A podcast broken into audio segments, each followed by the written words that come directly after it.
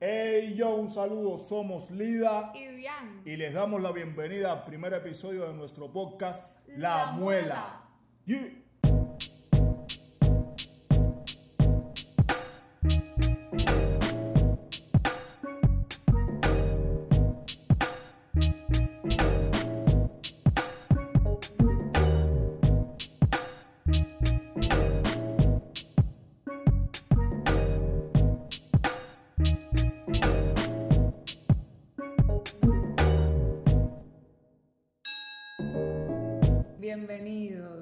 Estamos para hablar un ratico con ustedes. Recordarles que nos pueden seguir en nuestras cuentas de Instagram respectivas, en las cuentas de La Muela, que se las dejaremos por acá abajo. Y aquí estamos para hablar un ratico con ustedes, desde la casa, tomándonos un tecito. Es bien importante también que escuchen el podcast en formato de audio. Eh, en iTunes lo pueden encontrar. Los que tengan, sean usuarios de, de Apple y tengan iPhone, en el iPhone viene la aplicación por default. Así que ya saben, por ahí pueden escucharlo también. Sí, en todas las plataformas lo pueden escuchar de manera gratuita porque mm, cuando nosotros empezamos a hacer este proyecto o a pensar en este proyecto, le explicábamos a nuestras amistades, no, queremos hacer un podcast y muchos de ellos nos decían, ¿un podcast? ¿Qué cosa es eso? ¿Qué cosa es un podcast? Y bueno, familia, el que no lo sepa, un podcast es un programa. Puede ser en formato de video como este, que sería un video podcast en este caso, el cual van a, a poder ver, como ya le decíamos, vía YouTube, también vía Patreon, la, plata- la plataforma Patreon, o sea que se escribe Patreon, es una plataforma que por un monto al mes podrán tener, pero un pequeño monto en realidad, eh, acceso a contenido exclusivo, pensamos hacer preguntas y respuestas, eh, videos en vivo, material exclusivo, blog y todo eso. Vamos a tomar un tecito. el, el tecito. Entonces, Bueno. aquí estamos, aquí estamos para compartir Aquí estamos con la muela. Quiero, quiero explicarles a los que nos escuchan, a los que nos ven también, por qué nuestro podcast se llama La Muela. Sí, sí, porque ese es un término bien cubano, yo creo. Los cubanos sí entienden bien de qué estamos hablando. Ahora, quien nos está escuchando y no sea cubano y no conozca, no sea conocedor de la jerga cubana o del lenguaje popular cubano, cuando tú le dices a alguien, vamos a dar muela o fulano me dio tremenda muela, eh, se está refiriendo a una conversación. Cuando tú le dices a alguien, vamos a dar muela, le estás, estás queriendo decir, vamos a conversar. Cuando alguien, cuando le dices a alguien, no, fulano me dio tremenda muela, fue que te habló tanto, que te, que. Entonces, el podcast de nosotros se va a llamar La Muela porque lo que pretendemos hacer es simplemente eso, tener conversaciones normal, tener una conversación, grabarla, filmarla, conversaciones que tenemos normalmente a menudo aquí en la casa y pues compartirla con ustedes y si les sirve alguna experiencia nuestra para solucionar cualquiera de las situaciones en su vida, pues para nosotros sería un gran honor y eso nos haría muy feliz, porque para eso estamos. Sí, yo. A, mí se me ocurrió hacer un podcast. O sea, nosotros teníamos la, idea del podcast por separado. Y empezamos a hablar de las facilidades que tiene eh, hacer este tipo de programa. Y en, en primer lugar, porque somos oyentes de podcast. Cuando empezamos a escuchar podcast, nos entró como una como un bichito de seguir y seguir porque es muy fácil. Por ejemplo, yo estoy fregando y ya tengo mis podcasts descargados y me pongo a escucharlo.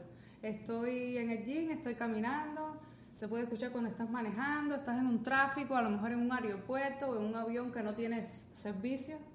Claro. Ya tienes tus podcasts descargados y es muy sencillo, es muy sencillo de escuchar.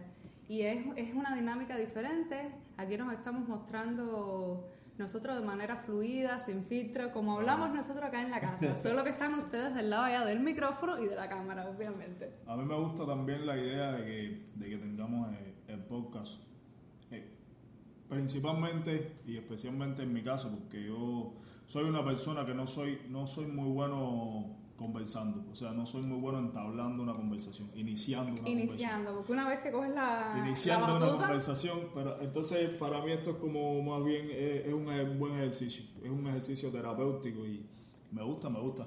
También porque hay cosas que hay cosas en las que pienso y en las, de las que hablamos y que son temas que, que realmente no me, no me gusta o no, me, no me, me inspiran para crear canciones. Porque Está lo normal es que lo normal que siempre hago todo lo que pienso lo quiero convertir en rap. Pero hay ciertos y determinados temas en los que solamente me gustaría hablar. Y por, pues esto es una, una alternativa genial y a mí me gusta. Sí. Acá tenemos el, el timer porque una de las cámaras con la que estamos filmando, bueno, esto es una prueba, es nuestro primer capítulo y ustedes lo están viviendo tal cual nosotros. Entonces tengo un, un timer eh, en el teléfono porque la cámara que tengo se apaga a los 30 minutos. Esta- este tipo de cámaras son así, entonces de momento esto es lo que tenemos. Llevamos tiempo preparando el podcast y, y bueno, o sea, pre- preparando, porque todo va a ser eh, fluido. Por eso es tan importante que ustedes siempre nos dejen en los comentarios, nos sugieran temas, nos digan qué les parece la idea del podcast. Pero hace, hace ya tiempo habíamos hablado de hacerlo Yeah. y hemos estado esperando tener el tiempo, las condiciones realmente para poderlo hacer de la mejor manera. Y bueno, para la gente que nos está escuchando, aquí estamos tomando un tecito. sí, lo dije al principio, Y pues bueno. nada, en este primer capítulo que como pueden ver es la introducción, es un capítulo introductorio, estamos comenzando, arrancando con, con esta idea, arrancando con este proyecto y pues qué, qué mejor tema tratar que el emprendimiento, Sí. que no es más que cuando in- in- iniciamos una nos iniciamos en una empresa nueva, nos iniciamos a hacer a echar adelante un proyecto nuevo y pues nada, para mí es súper importante. Sí, Bian y yo estábamos hablando de qué podremos hablar eh, en un primer podcast, porque realmente nosotros queremos compartir con ustedes, pero quisiéramos que, este, que estos programas sirvieran de, de algo, aña- que añadiéramos valor Sí, a todo este contenido, que no sea solo hablar por hablar, Que no aunque sea solo también. muela. Que no sea solo muela, pero que, Que la no muela, exacto, muela. que la muela tenga algún sentido. Y entonces, eh, hablando, decíamos, bueno, ¿de qué podremos hablar en un primer podcast? Que a su vez el tema guarde relación con lo que, con este emprendimiento.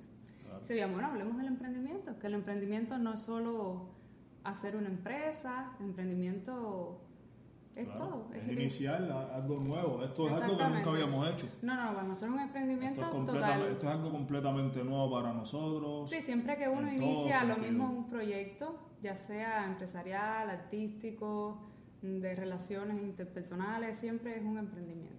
Bueno, pues vamos a y es- con y esta es idea. súper importante tener esas cosas siempre pendientes porque uno no se imagina a lo mejor la experiencia de vida de- del otro, de otra persona, por muy sencilla que sea, en qué medida podría resultarte útil o simplemente entretenerte o- o lo que sea. Y entonces, ¿cuál sería, cuál tú crees que sería el primer, como lo primero, el primer paso, no sé cómo llamarlo, el primer paso o el primer factor a tener en cuenta cuando vamos a, a comenzar un, un proyecto nuevo? a crear.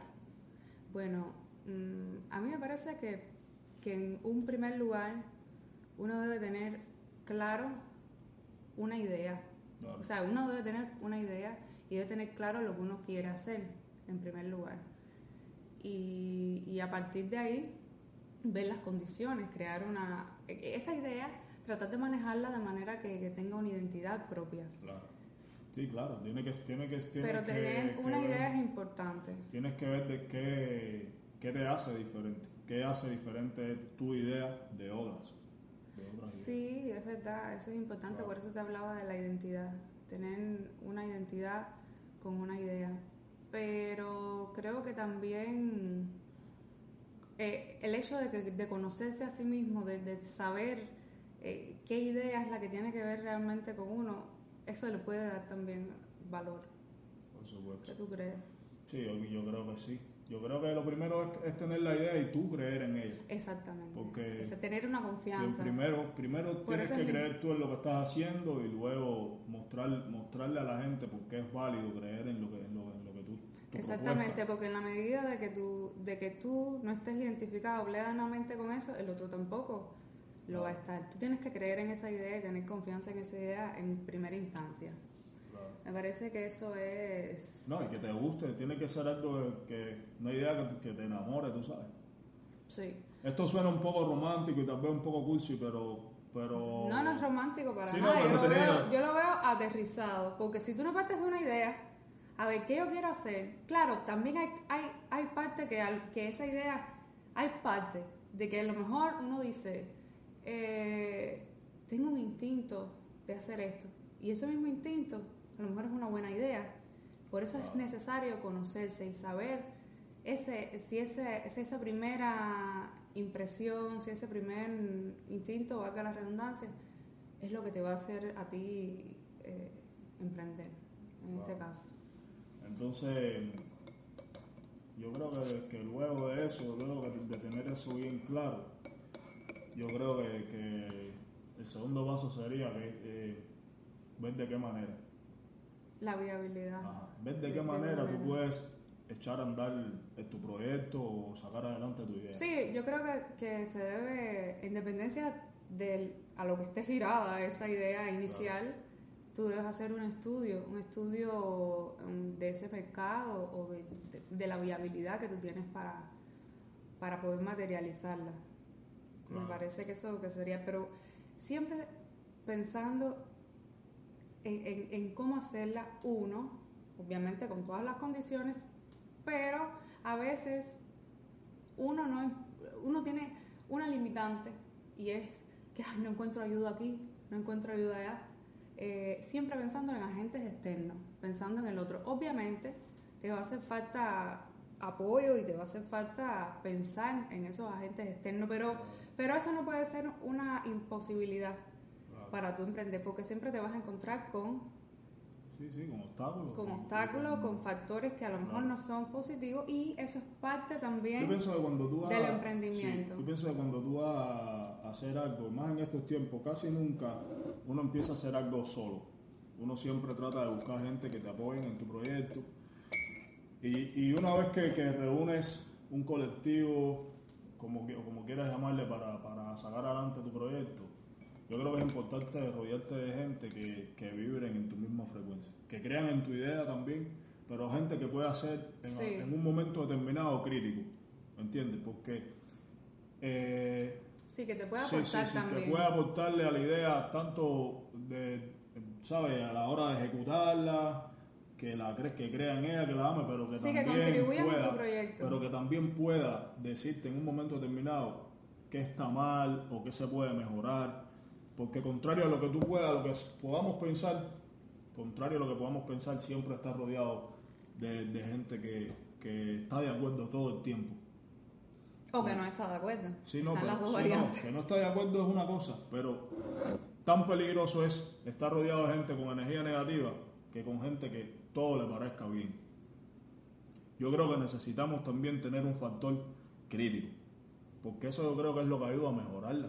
Sí, yo creo que en general lo que tú quieres decir es que nos deberíamos, a la hora de emprender, rodear de personas que contribuyan en tu proyecto, a, a tu proyecto, que aporte. Y también es importante que a medida que el proyecto avanza, Ajá. los objetivos van cambiando. Porque cuando tú inicias, el tienes un objetivo primario, que es, es lo básico. Sí. es dar a conocer. Pin. Luego viene. Dar a conocer o, o ejecutar esa idea, que más o menos siempre van ahí Sí. de la mano. Yo te digo esto porque ahorita cuando estabas diciendo que era importante tener claro los objetivos, era importante tener clara la viabilidad. No, y de- estudiar ese concepto y Eh, estudiar, buscar, importante. buscar ese elemento tuyo diferenciador. Sí, ¿Qué sí. elemento, qué tú le puedes aportar a ese mercado o a ese, Claro. a ese contexto? Pero lo que- a, lo que, a lo que quiero ir, cuando decías lo de conocer el mercado, conocer el contexto, yo siempre pienso en mi. ¿Cómo? En mis inicios en la música. Sí, cuéntanos, cuéntanos. Al principio, ¿Cómo te emprendiste? Bueno. ¿Cómo te emprendiste? Lo como yo empecé primero escuchando la música. Yo escuchaba rap. ya esa, esa historia ya todo el mundo la sabe, no, no la voy a contar otra vez. Lo- a mí me enamoró la música. Yo estaba enamorado del rap. Sí, pero cuéntanos, cuéntanos un poco, porque a lo mejor hay oyentes o, Sí, sí. o Yo espectadores empecé que no, que no escuchando la saben. música enamorado del rap. Ya, eso, eso fue el primer paso para mí. Yo empecé a escribir escribir versos como con 9, 10 años con mi mamá. Mi mamá escribía poesía. Eh, pero la primera canción la escribí como la escribí como a los 12 años. Malísima canción. Pero a, lo, a lo que quiero ir, que me estoy extendiendo con la, con la historia, a lo que quiero ir es que al principio, cuando yo empecé a hacer música, mi objetivo era simplemente expresarme. Yo nunca pensé en mercado, nunca pensé en contexto, No. nunca... me- yo quiero decir cosas. Sí, en el caso de, la creación artística, es, es, eh, en esa parte a lo mejor podemos hacer una diferencia porque uno, y, y- y tiene que ver a, a su vez, yo creo, con esto que decía del instinto. Porque Claro. si tú... Sí, pero a lo que, me, a lo que quiero... Pero siempre, por eso es, es importante que lo que te decía de conocerse uno Sí. y saber realmente lo que uno lo que uno quiere, porque a veces uno está disperso, Claro. a veces uno está disperso, tú mismo eh, estudiabas otra cosa, nunca pensaste, Claro. eh, nunca No, pensaste no. en crear. Siempre, es lo que te quiero decir, siempre que, que hay, ¿sabes? Que empezamos a hacer algo, hay obstáculos. Cuando yo empecé, yo no tenía, hubiese querido, hubiese querido tener todo el tiempo para, para crear. Pero en ese momento, cuando empezamos a hacer la música, cuando yo empecé a hacer música, ¿sabes? Con el grupo, todo eso, yo, yo trabajaba por la mañana en la escuela, Sí. ¿sabes? Tenía mi, mi aula, mis niños, tenía que darles clases todos los días. Eh, pues salía a las 4 y responsabilidad. 20, salía a las 4 y 20 y a las 6 tenía que estar en la universidad hasta las 10 de la noche a estudiar psicología, a estudiar psicología. Y entonces después de las 10 de la noche era que yo tenía, ese era mi tiempo para escribir, para hacer música. Y yo prácticamente no dormía. Pero era La yo estaba motivación. motivado. La motivación. por- principalmente por el amor a la música. la Pero motivación. a lo que quiero ir es que a veces los objetivos que tú te planteas al principio de, de un proyecto varían de acuerdo a las herramientas que tú tienes. Porque en aquel, en aquel momento no, no había, para mí, no existía ni YouTube, ni Facebook, ni ninguna herramienta de promoción ni distribución de la música. Yo hacía música porque me amaba la música, quería hacerla y tenía cosas importantes que decir. Pero ahora, alguien que vaya a iniciar un proyecto musical del Ajá. género que sea, ya empieza con otra Con otra perspectiva. con, otro- sí. con unos objetivos ya más avanzados, porque ya tienes, tienes Las las plataformas. facilidades, sí, que nosotros Ya tienes las plataformas para dar a conocer tu trabajo, para distribuirlo. Sí, tiene un conocimiento que, que nosotros Yeah. en Cuba, o sea, eso, eso llegó hace unos años, pero a Cuba está empezando a llegar ahora. Ahora es que está empezando a llegar las redes sociales a Cuba, porque ahora es que se tiene un poquito de acceso a Internet a Cuba con sus miles de limitantes, pero ahora más o menos la juventud está pendiente a eso, pero cuando nosotros empezamos, o, o, o en, ¿sabes? A, a- a crear música o a estudiar, o, o que, que éramos adolescentes, no existían las redes sociales. No, no. Todo ese trabajo que tú, que tú cuentas llevó un esfuerzo y una constancia y un trabajo duro. Sí. Esos son sacrificios No, que también Yeah, yeah, y no- y en, Se en Cuba, un buen en Cuba todavía hay mucha dificultad con eso. Con eso y con, y con trabajar en la música. Cuando me, me refiero a trabajar en la música, me refiero a en otros países, eh, en Latinoamérica, por ejemplo, hay gente que vive de rap. sí, Que ya, pues, esa es su, su, sí. su profesión. O, o empezó a hacerlo Sí, con sí, la perspectiva con la de que tienen- podría quiero- vivir de eso. Voy a, voy a empezar a trabajar en esto duro, voy a empezar a promover mi música, voy a tratar de darme a conocer porque esto es lo que quiero hacer para vivir. Sí, En Cuba eso no pasa todavía. No, no hay esa conciencia. En, en Cuba... No, y es que además no puedes vivir de eso tampoco, por eso en- es que no la hay. Y en aquel instante en que yo estaba comenzando en la música, eso era una posibilidad que yo ni siquiera valoraba. En algún momento vivir de la música, jamás. Yo estaba esperando, yo estaba trabajando en mi escuela, esperando graduarme de psicología. Sí. Y ya, y mi, mi, mi idea era Por ser eso- psicólogo. Sí, ser psicólogo y hacer música por amor a la música. Y por dar el mensaje que yo quería dar. Pero nunca tenía, no era una, no era algo que yo tenía planteado en mi mente que, que en algún momento, ni a corto ni largo plazo, vivir de la música. O del rap, porque en Cuba tú puedes vivir de la música, pero en otros géneros, pero el rap es difícil. de- en otros géneros y, y, y, y también es complicado. Pero bueno, vamos a dejarnos a lo mejor eso para otro podcast, el Sí. caso de Cuba. Claro. Y Sí, Lo, que, lo que quiero decir es que siempre hay eh, sus, sus limitantes y sus dificultades y que, y como te decía, a medida que vas avanzando, van cambiando los objetivos y van llegando nuevas Sí, herramientas. va cambiando todo el contexto, como es lógico. Nueva gente, no- todo va cambiando. Y eso, por algunas partes, va, va a impulsar tu proyecto y por otras puede que lo No, pero a lo mejor eh, esa- esos obstáculos, Sí, yo creo que los obstáculos, que obviamente siempre van a existir, hay que verlo como una enseñanza, Sí. como una enseñanza potenciadora. Hay que ver, hay que ver cada cosa que uno considere en el momento como negativa, como eso, como un aprendizaje. Y eso no puede ser un freno y seguir. Porque si esto pasó, ya, ya tú valoras para la próxima, o a lo mejor es un elemento que no iba a estar en tu camino. Lo que sí, eso que tú hablabas del sacrificio, eso, eso, eso hay que hacerlo. Hay que trabajar duro, hay que tener una constancia a la hora de emprender lo mismo un proyecto artístico que cualquier otro, mm, otro proyecto. Sí, por supuesto. El trabajo duro. Eso es lo que va a hacer que tu idea progrese. Y en el caso de lo que tú decías de, de las redes sociales, de lo que hablábamos de las redes sociales, de la tecnología, yo creo que eso es un eso, eso es un elemento que está a favor ahora mismo, porque si nosotros a lo mejor en nuestro tiempo hubiésemos tenido acceso a toda la tecnología, no solo internet, a toda la tecnología que hay ahora del mismo smartphone, que firma, por ejemplo, tú, que tanto trabajo pasabas para hacer un visual en Cuba, a lo mejor si hubiésemos tenido acceso a este tipo de tecnología hubiese sido un poco más fácil o más viable, a lo mejor. Y, y bueno, yo propongo que, que esta tecnología se, se use positivamente también y, y no se vea como, como una limitante. Hay mucha gente que, que ve, y sobre todo ahora con el uso de, de- de- del Facebook, Twitter, Instagram, todas las redes, se, se tiende, hay una tendencia a ver esto como, como negativo. Yo creo que las herramientas no son negativas en sí, sino es el uso Por supuesto.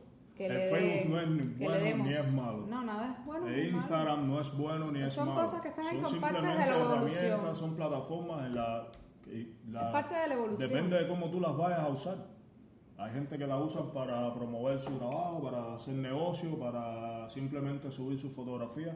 Hay gente que tiene una mente un poco más turbia, entonces la usan para hacer bullying cibernético. No, no, usan hay de todo, hay de todo. Concentrémonos entonces Pero- lo- en lo pero positivo cuando de ello. sucede algo de ese tipo, tú no puedes culpar a las redes.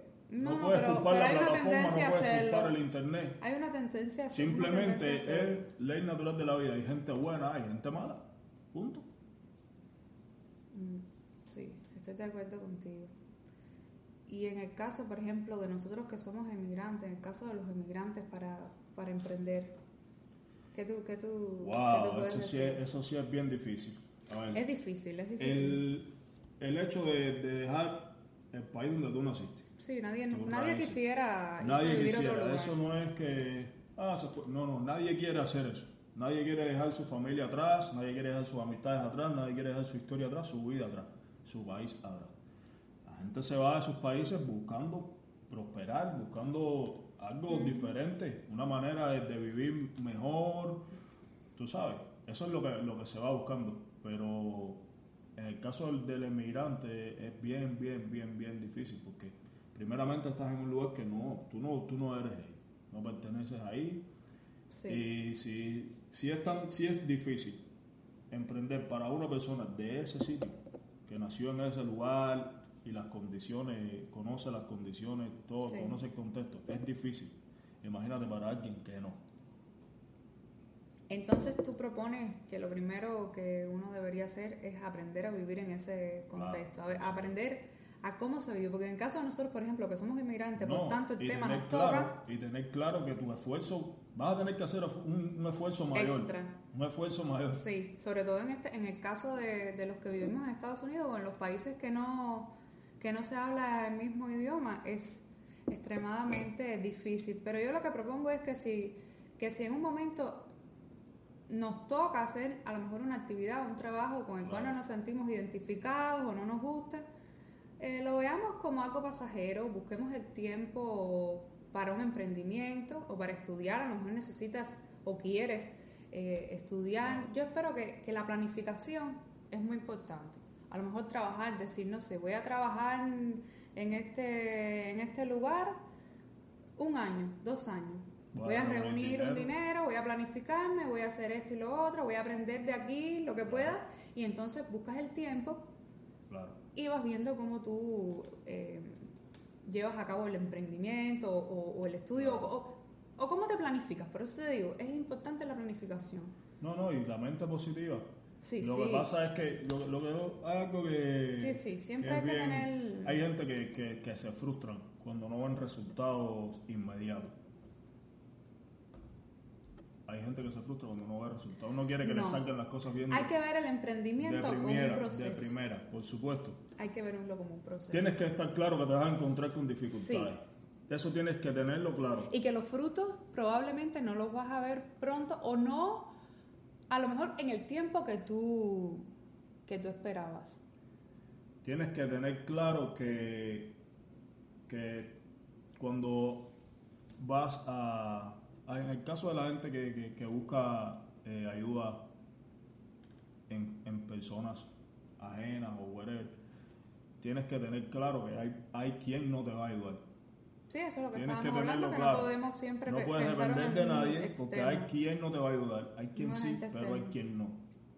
Y no puedes ver eso como que... No, y cuando no te ayuden tampoco puedes frustrarte y pensar que, que, no todos te van a ayudar o que todo el mundo es malo o que... No, no, pero es que lo primero que tú tienes que tener presente es que nadie tiene la obligación de hacerlo. No, no, no. Nadie tiene la obligación de hacerlo porque tu proyecto es tuyo. Por eso es tan importante tener concebido bien ese proyecto para la hora de que, que tú lo vayas a, a, a mostrar o en el caso de que estés buscando algún socio, algún inversionista, sabes bien que tú le vas a mostrar, cómo tú vas a hacer ese pitch para tú mostrar ese producto. En el caso de un producto, con la creación es diferente, pero es más o menos lo mismo, porque ¿qué es lo que a lo mejor quieres hacerlo?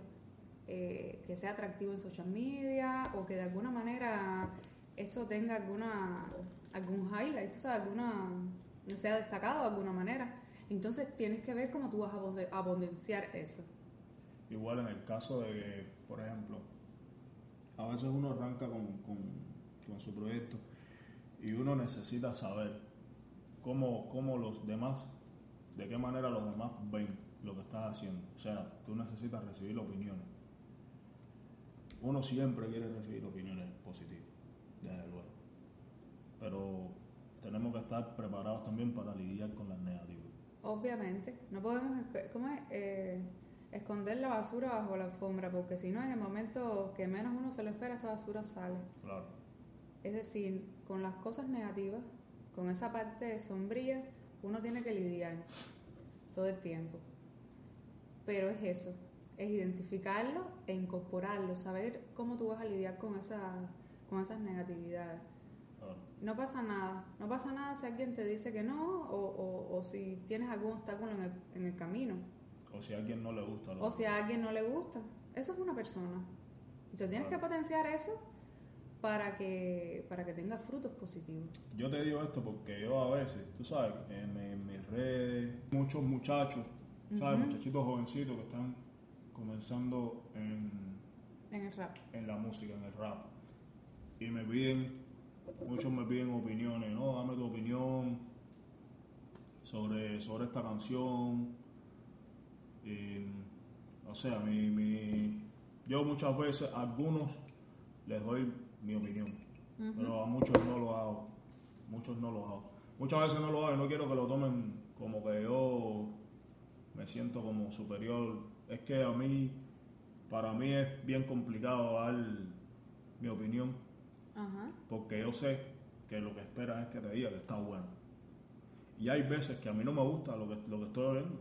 Mm. No me gusta. Que, que, eso tiene que ver con lo que estabas diciendo anteriormente, de que uno debe estar preparado. Hay unos que me mandan cosas que brutales, que le digo, mano, eso está durísimo y me gusta, pero hay otras cosas que no. Y También eso depende de cada de gusto Pero de ahora eso es a lo que voy, que a mí no me guste, que a mí no me guste, no quiere decir que esté malo. Sí.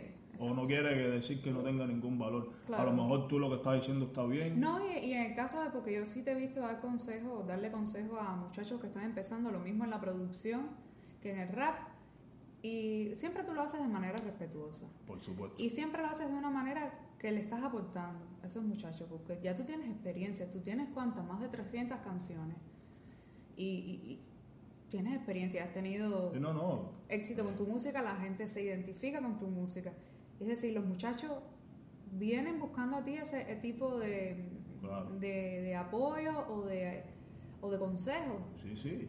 Yo estoy en la mejor disposición, pero esto es algo que quiero decir para que entiendan Sí. lo complicado que es. Porque es difícil. Y, y hoy, men, la mentalidad del rapero es complicado, brother.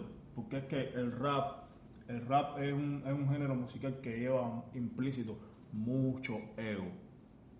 Mucho A mí no me gusta llamarle ego. Sí, no, pero yo sé, Sí, pero para que, la- para que me cosa. entiendan, para que me entiendan, tiene mucho... Prepotencia. Ajá, los raperos escriben una canción ya creyendo que eres el mejor. Sí.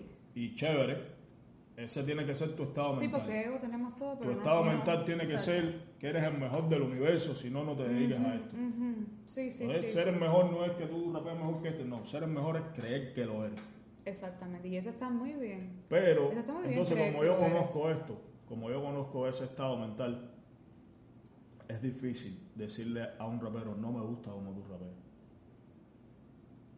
Es difícil decirte, mira, eh, tal frase me gustó, tal frase me gustó, pero la canción en general no me gusta. Yo me, estoy- me estoy acordando ahora de, de una foto que tú pusiste en Instagram una vez con un caption que decía, prefieres que te diga la verdad, ¿cómo fue? ¿Prefieres que te diga la verdad que sea sincero, aunque sea negativo o aunque lo tomes negativo? ¿O prefieres que, que te diga una mentira bonita o adornada? Que te diga una Una mentira una- que sea... Ajá, claro, claro. Exacto. Y, y eso tiene que ver con eso también, me supuesto. ahora. Pero yo, te- yo creo que la, o sea, la mejor ayuda que puedes tener es, es una opinión sincera.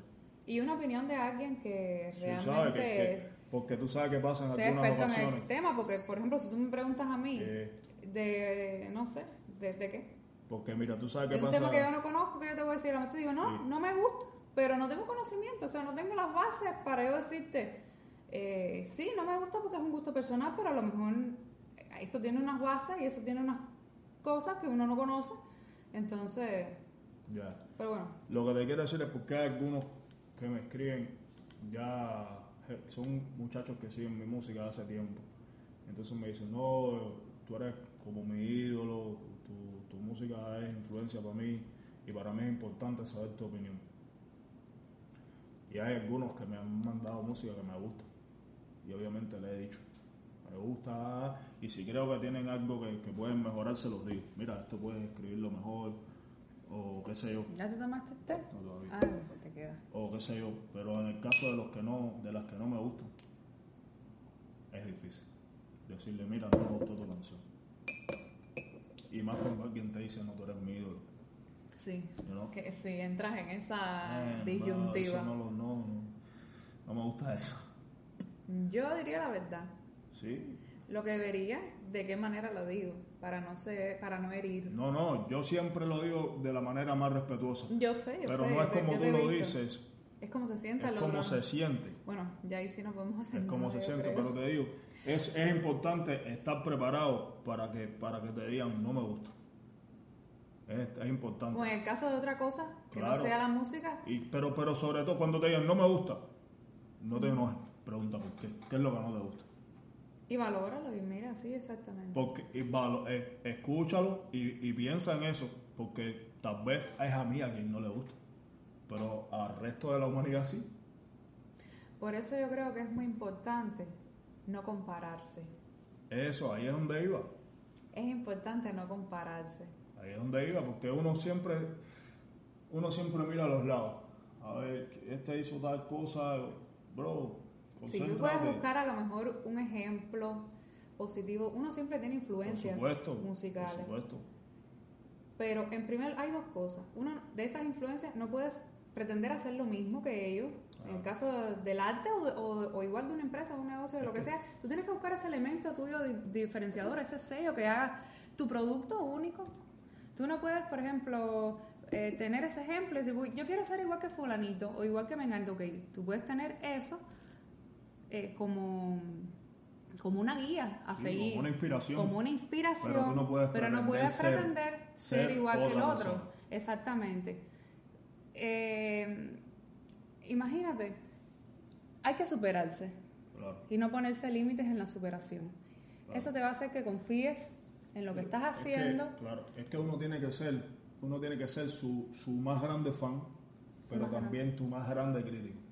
Sí, sí, sí. ¿Entiendes? A veces hay gente que a mí me pregunta por qué yo no saco canciones con, con tanta regularidad. Yo tengo canciones para sacar una canción todos los días, Sí. pero no quiero hacer eso. No quiero, no quiero sacar lo primero que se me ocurre escribir. No quiero hacer eso. Porque yo me No. exijo a mí mismo, yo, yo tengo que hacer algo mejor. Porque la comparación que uno debe hacer es con uno mismo. Claro, Si tú sacaste un tema hoy así, si tú sacaste un disco así, tu siguiente paso no es puede ser una mejor que esa. igual, tienes no que ser que exacto. Esa es la, comparación que debe ser realmente Claro. productiva, la que es con uno mismo. Claro. Y si hoy llegaste en tu negocio o en tu emprendimiento hasta este punto, bueno, hay que superar este mismo punto tuyo. Tú no puedes mirar a tal lado y decir, ok, mi ejemplo fulanito, yo quiero ser como fulanito. O, Claro. o, o sí, fulanito está en tal nivel, yo quiero.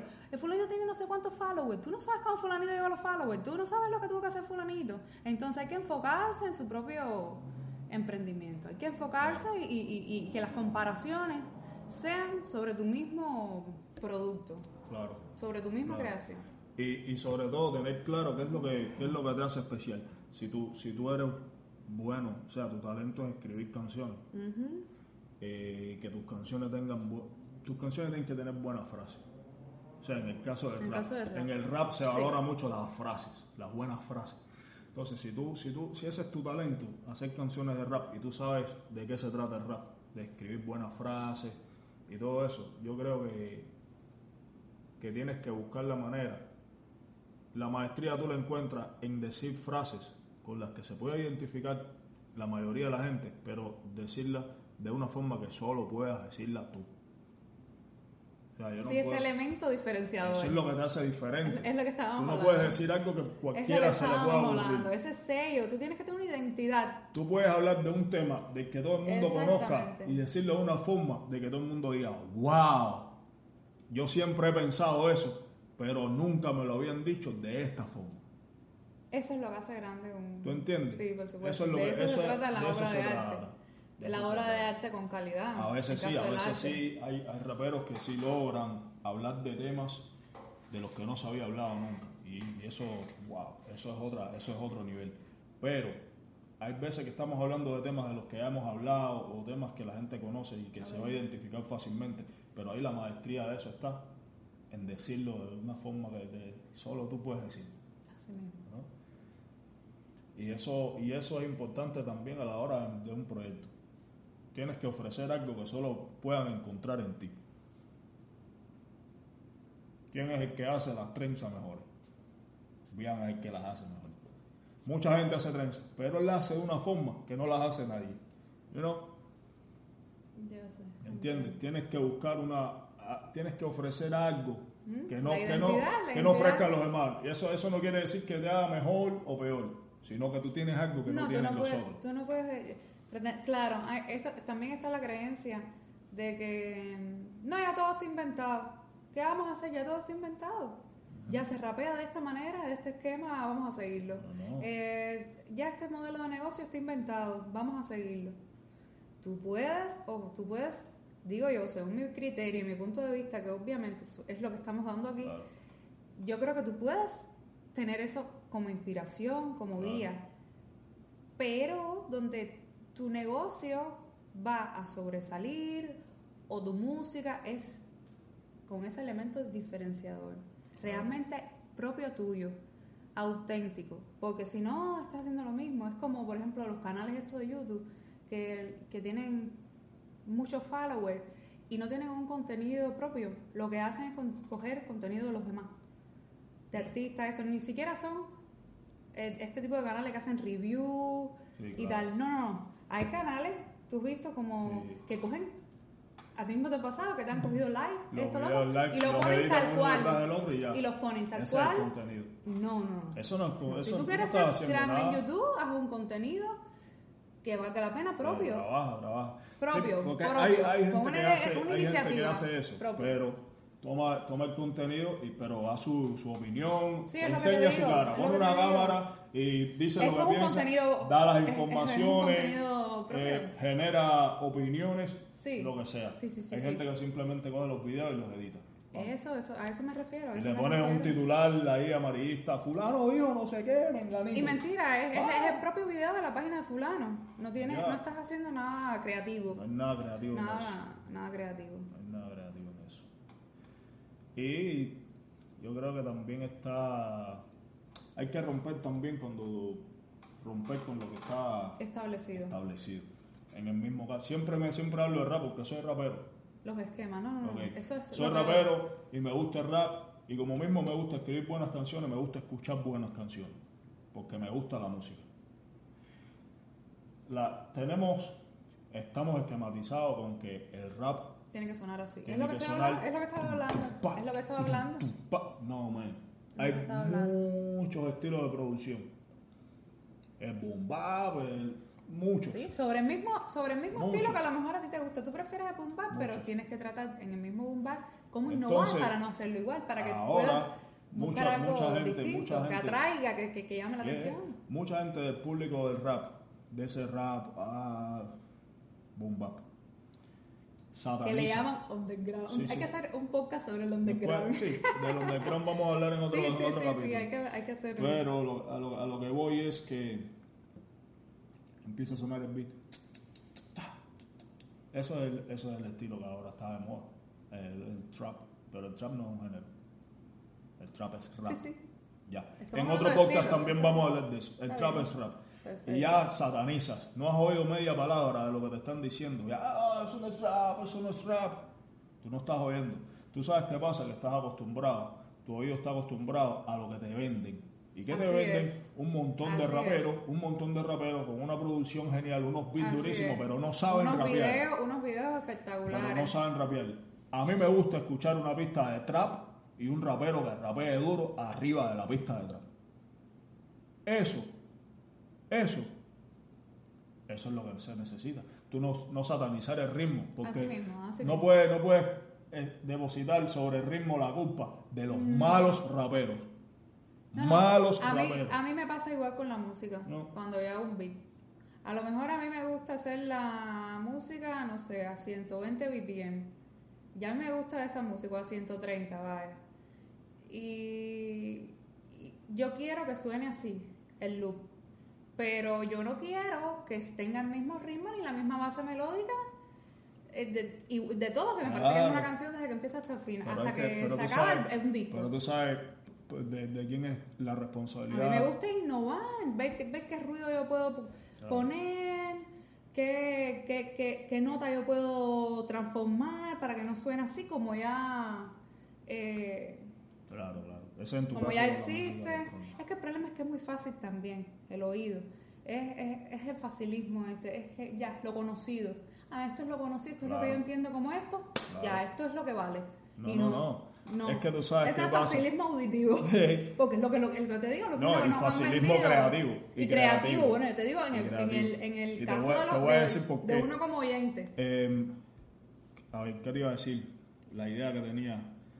eh, como te decía, trap, eh, la responsabilidad, la responsabilidad de que la mayoría del público piense de esa forma es de los raperos, es de nosotros los raperos, que todo el tiempo hemos estado satanizando todo lo que no suene así.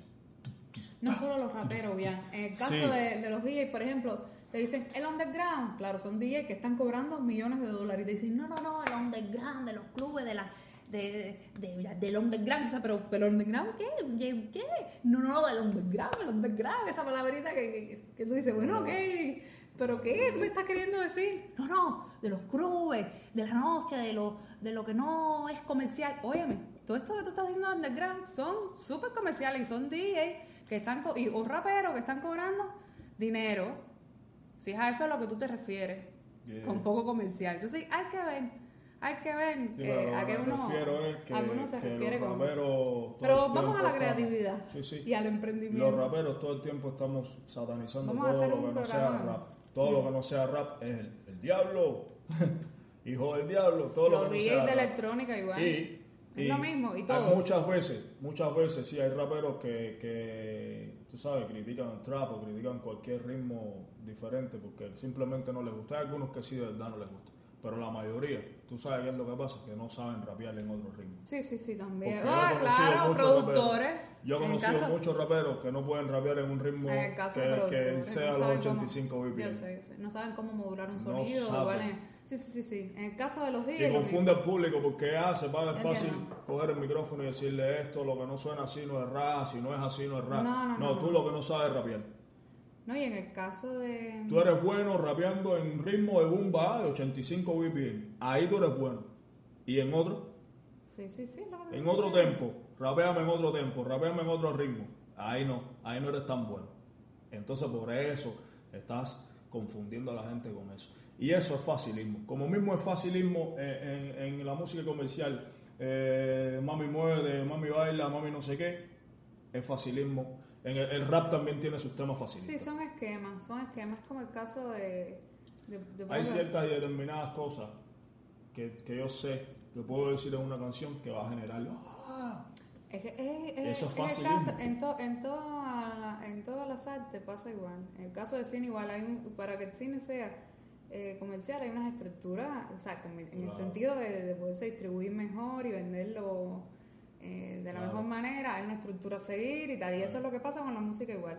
Pero, Pero yo nosotros quiero como- llegar con todo esto, Ajá. donde yo quiero llegar, porque a lo mejor la gente, no, pero ya se fueron del tema. No, no, aquí, una cosa". aquí además nos podemos meter temas. Lo que quiero hablar, lo No que quiero importa, decir con esto- a respecto a esto, así. con respecto al facilismo creativo ese, es que Sí. cuando tú estás emprendiendo tu proyecto, sacando tu proyecto adelante, tú puedes, la vía fácil está ahí, es seguir la fórmula de otro. Así es.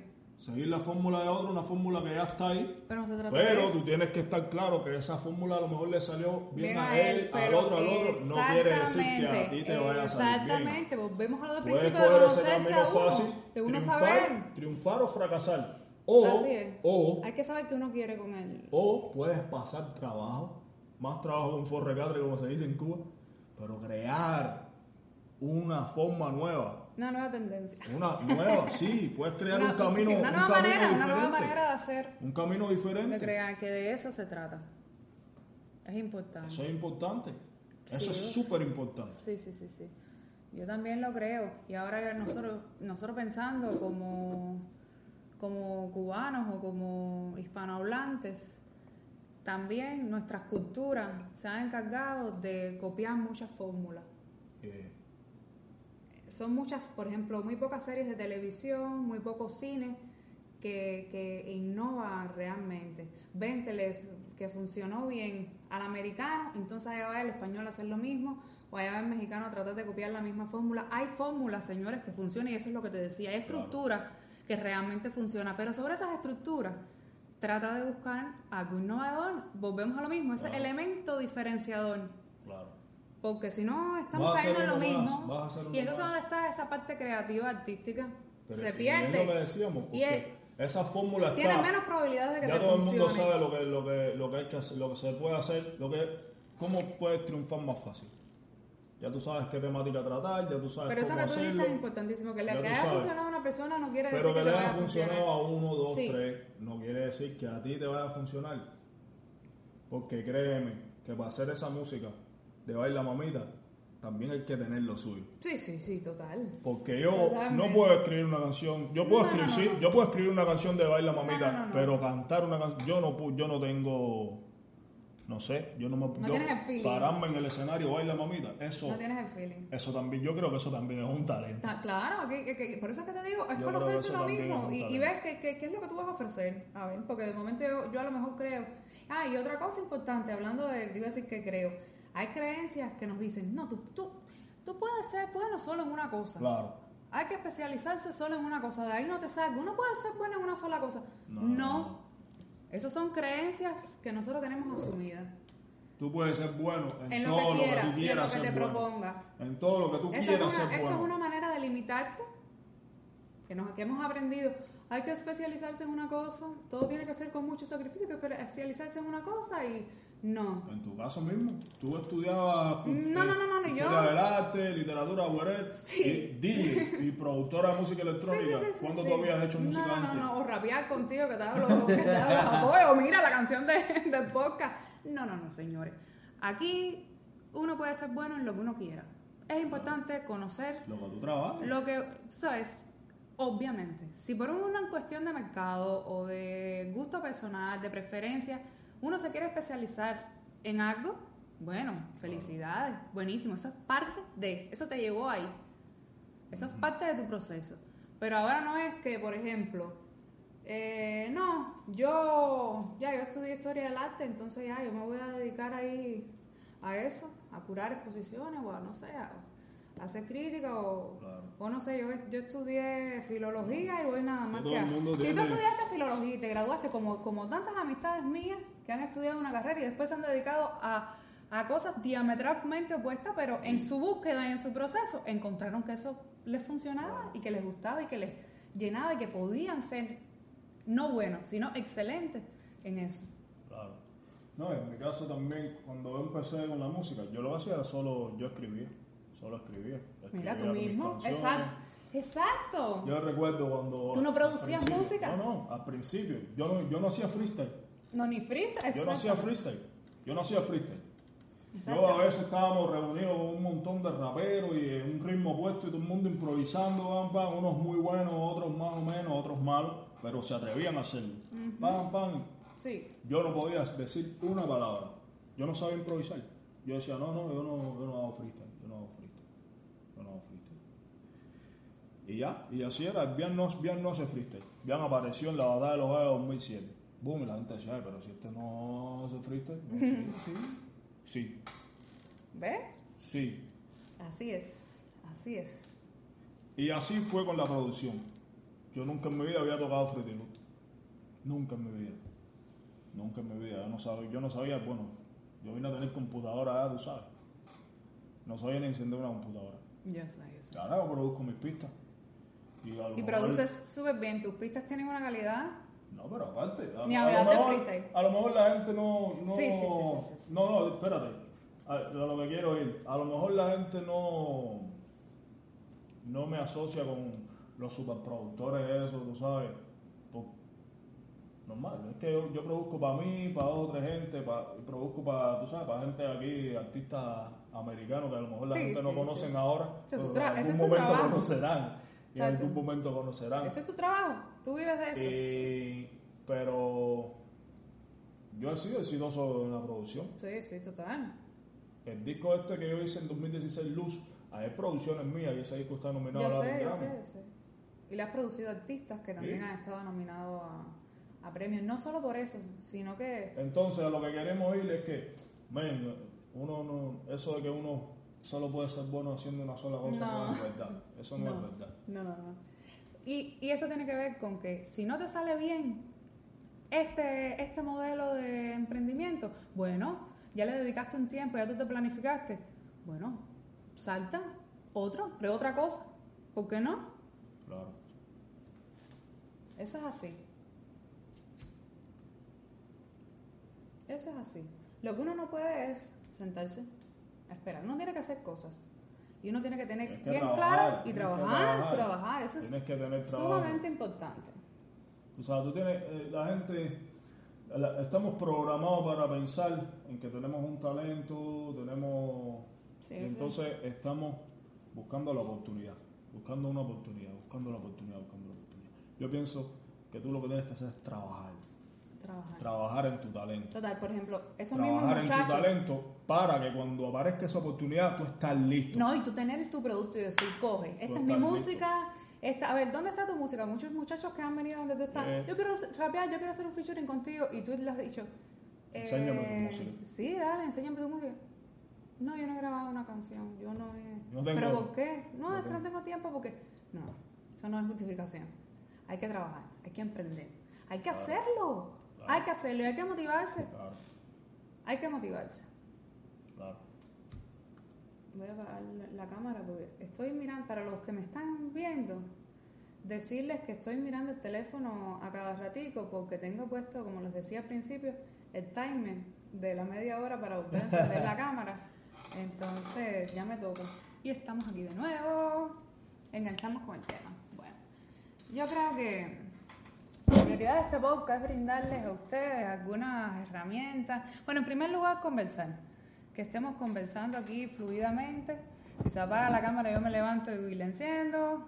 Mm, nos tomamos nuestros tecitos. Yo creo que tú dejaste. Todavía no, te lo has tomado. no, yo me lo tomé, yo me lo tomé casi que a cuncún. Bueno, estaba caliente. Como les decía... A cuncún. Cierro de lo no voy a decir. a cuncún es un término, yo creo, cubano, ¿verdad? Que uno dice que rápido. Entonces, bueno, les decíamos que nosotros estamos súper felices de poder compartir cada semana con ustedes acá. Este es nuestro primer capítulo. Díganos qué les pareció, nosotros solo queremos contar nuestras experiencias, lo que creemos de, cada tema, temas que nos pueden sugerir también, nos pueden escribir en los comentarios, en el, caso de, los oyentes que nos escuchan a través de iTunes, iTunes Podcast o Spotify, pueden dejarnos cinco estrellitas en los reviews, comentarios, vamos a leerlos todos. Suscríbanse al canal, descarguen los podcasts. Si a lo mejor estás aquí en Miami en un trancón, como le dicen, en el tráfico. Eso ayuda a cantidad. te pones tu poca, nos escuchas dando muelas y te vas a entretener. Nos dan sus opiniones y también nos pueden decir temas de los que les gustaría que habláramos y pues también los tendríamos en cuenta. Y... y volvemos ya un poquito para resumir. Nosotros queremos dar cinco pasos cinco llaves que vamos a llamarle que abran la cerradura o la puerta, en este caso al emprendimiento. En cada capítulo vamos a dar como algunas claves resumidas que a lo mejor los pueden ayudar. Y nos pueden ayudar porque nosotros también estamos viviendo todo este proceso. Nosotros también estamos, bueno, estamos ahora emprendiendo con el podcast y tenemos miles de ideas. Ustedes han visto también lo de Bonche y todo ha sido así. Todo ha sido... Mm, una nueva etapa y creo que... Hemos empezado de cero una y otra Una y otra vez, pero de eso se trata la vida, de empezar todas las veces que sean necesarias y, y, de seguir, y seguir motivados y siempre tener una y otra idea. Esta idea ya la potenciaste, bueno, saltas a la otra. Esta también y así. Esta no funcionó, pues la desechas. Aprendiste seguramente algo. Y en el caso de que quieras empezar un proyecto, ya ¿Qué tú crees? A ver, ¿qué tú crees que puede hacer una de las, llaves? Vamos con las cinco llaves. Yo creo que la primera llave, como habíamos dicho, era es tener una idea. Una idea buena, una idea en la que tú creas, una idea que te enamores, de la que te enamores. En la cual confíes. En la, cual, confíes y que puedas, que tú creas que, que puede, que puede sacar adelante y que puede resultar algo exitoso. Sí. Y como segunda llave yo pudiese argumentar que... ¿Cuál sería? Sería, ya una vez que tengas esa idea, ver cómo la viabilizas. O sea, buscar la, viabilizar, la viabilidad perdón, para materializarla. Sí, buscar los caminos, las formas de... ¿De, qué manera tú con esa idea, o sea, puedes hacer esa idea realidad? Así de sencillo. Yo creo que entonces la tercera llave sería... ¿Cuál sería la tercera llave para el emprendimiento según nosotros? Según... nuestra experiencia. Esto no es nada... Yo creo que la, tercera sería rodearte de, de, personas En caso de que, de que, tu proyecto... De las personas que contribuyen a tu proyecto. Claro, en caso de que tu proyecto necesite del esfuerzo y de, de, otras personas, de la colaboración de otras personas, yo creo que es importante rodearse de gente principalmente creativa, gente que crea también en tu idea, que esté dispuesto a, sacarla adelante a toda costa y que ame tanto la idea que, eso lo haga también ser, ser crítico, ser crítico y, estar dispuesto todo el tiempo a perfeccionarla, basado en, ese criterio. Sí, porque siempre es bueno y necesario tener un equipo de personas. Claro apoyando. De personas que puedan ver la, la, las partes, o sea, la parte bonita. Así sean amistades. La parte bonita y la parte fea Sí, todos los caminos, que puedan ver todos los caminos y, esto puede, esto puedan contribuir. de alguna manera, a lo mejor con un consejo, con, un, con una crítica, como dice Claro. Viaje, con un review. Bueno, ¿y cuál sería la cuarta? Yo creo que ya teniendo las personas, la idea y todo lo demás que hemos hablado, una cuarta llave es el trabajo, Ah, el trabajo duro, trabajar duro el es esfuerzo. trabajar. El Ya esfuerzo. tienes esto, hay que trabajar, hay que esforzarse eh, y Y tener claro que no siempre se va a, no siempre vas a Sí. obtener resultados. vas a lidiar inmediatos. con muchas de estas cosas que te, que te contamos anteriormente. Tenerlo claro. Y para terminar, un yo 5, creo que el un quinto sería- paso, una quinta llave. Yo creo que el 5 sería como habíamos hablado al principio de que una vez cuando tú empiezas tienes un objetivo, un objetivo base. O una idea, Luego, lo que a medida que vas, que vas avanzando es ir venciendo, es como ir venciendo metas. Sí. Metas, metas, metas, metas. Pero a su vez teniendo todo esto presente. Pero una vez que ya tu, tu, tu idea o tu proyecto alcanzó el nivel que tú imaginaste al principio, O no, pero un nivel. Sí, sí. Alcanzó un nivel. alcanzó un nivel, yo creo que, que la idea es pensar cómo hacerlo más grande. Superar eso que, que has conseguido. superar la superación. Porque ya te digo, uno siempre tiene pensado hasta cierto punto. Sí. Pero una vez que llegas a ese, a ese cierto punto, ya vas, vas a ver el vas a ver otro horizonte un poquito más lejos. Tú mismo no imaginaste. Claro. Volviendo a, a toda la experiencia Claro. Ya te digo, yo no hemos te había hablado. Nunca, nunca, nunca imaginaste que, que tu música fuera a llegar fuera de las fronteras de Claro, Cuba claro. o incluso a toda Cuba. Claro. No, es que al principio los objetivos eran mucho más pequeños incluso. Al principio, al principio los, objeti- los objetivos eran ya hacer la música, sacar la música, pero a la hora de cantar, el objetivo, el sueño primero, era poder cantar en el Almendar. Que ahí era donde rapeaban los raperos más duros. Así y ahí es. no podía rapear yo. Por eso es importante verlo como un proceso todo. Ahí yo no podía rapear porque yo estaba Sí. empezando. Es que la Me vida no, chamaco, un no, no, no. ¿Tú sabes cuántas veces me dijeron, no, chamaco, no? Sí, yo sé. Mira. Me puedo imaginar, eso nos Mira, pasa a todos. tú no sabes cómo yo salía de esos No, no, lugares no, que eso, me decían eso, que no. eso nos pasa a todos. Decía, oh, Raro sería que te abrieran las puertas todas así, así, así. Ahí tienes que sospechar Y que todo sea tan fácil. sueño era cantar en la madriguera, que era donde rapeaban los duros. Ay, Oh, ven, no, no, chamaco, no, no, mil veces. Yo tenía que ir a cantar a las peñitas de las casitas de cultura, a, ¿sabes? Lugares lejísimos. Una vez yo canté, no me acuerdo de eso, en la timba, ahí en el patio María. Ah, Sí, tú siempre me haces ese cuento. Una vez hicieron ahí un domingo. Era, ese cuento a veces. yo hicieron un domingo un plan de la calle hacer. Bueno, para los oyentes que no son, o para los espectadores que no son de Cuba, plan de la calle, eso, eso solo los cubanos lo van a poder entender. Eso cerraban, cerraban algunas calles por barrios Y, y, y y era hacían juegos. Una actividad esa para los niños. Dime algo del saco. El saco. Juego eso, todo. carrera de saco, no sé qué. La carrera de saco, la, ahí la de la silla. Ahí yo canté. Yo Ahí sé. yo canté a las 9 de la mañana. Entonces lo que habían eran niños, ¿no? Eran niños así Niños mirando que no entendían nada de lo que estaba pasando. Sí. Y recuerdo que cantamos censurado. Porque era, bueno, en ese momento era, eh, teníamos un montón de canciones, pero esa era la única que tenía background. La única que tenía pista. No, no, Y fuimos ahí a las 9 de la mañana el domingo. Por eso tú tienes que estar dispuesto. Si tú hace rato no puedes esperar escribir tu primera canción y pararte a cantar donde cantan los raperos que ya tienen una trayectoria. No, tú tienes que pasar. Tienes que, tienes, tienes que ganarte tu respeto como es. Y por eso fue también una de las, ya cambiando el tema y hablando de emprendimiento, por- de las razones por las cuales emprendimos a hacer el bonche también aquí en la ciudad. Para que también los raperos que están empezando o que son poco conocidos acá tuviesen ese espacio porque no existía. Claro. Bueno, man, ese día yo canté a las 9 de la mañana sin micrófono. Eso era, la, la pista era un, disco, un CD, es un huevito. ¿Sabes? Para los que no son de Cuba, un huevito es como una grabadora. Para Sí. reproducir, sí, pero de las chiquiticas. Si le decían huevito, pues parecía. Tenían la forma de huevo. Seguramente en, otros países huevito. también hay. Bueno, en No sé si le decían huevito, pero ese Cuba le formato... decían huevito, que me acuerdo que pusieron el disco y... En los y- 2000, esas de los 2000 Sí, ya, sí, ¿eh? sí, sí. Era Y bien no lo famoso. leía, le tuvieron que dar dos o tres, pa, pa, al huevito para que arrancara el disco. Sí, en Cuba el papá también es Tuvieron que dar dos o tres golpes para que funcionara. dos o tres sopapos. Ajá. Y cantamos censurado y todos los niñitos se nos miraban así como diciendo, estos locos quiénes son. Ay, Dios. Pero eso fue parte, eso fue parte del proceso. Claro que sí.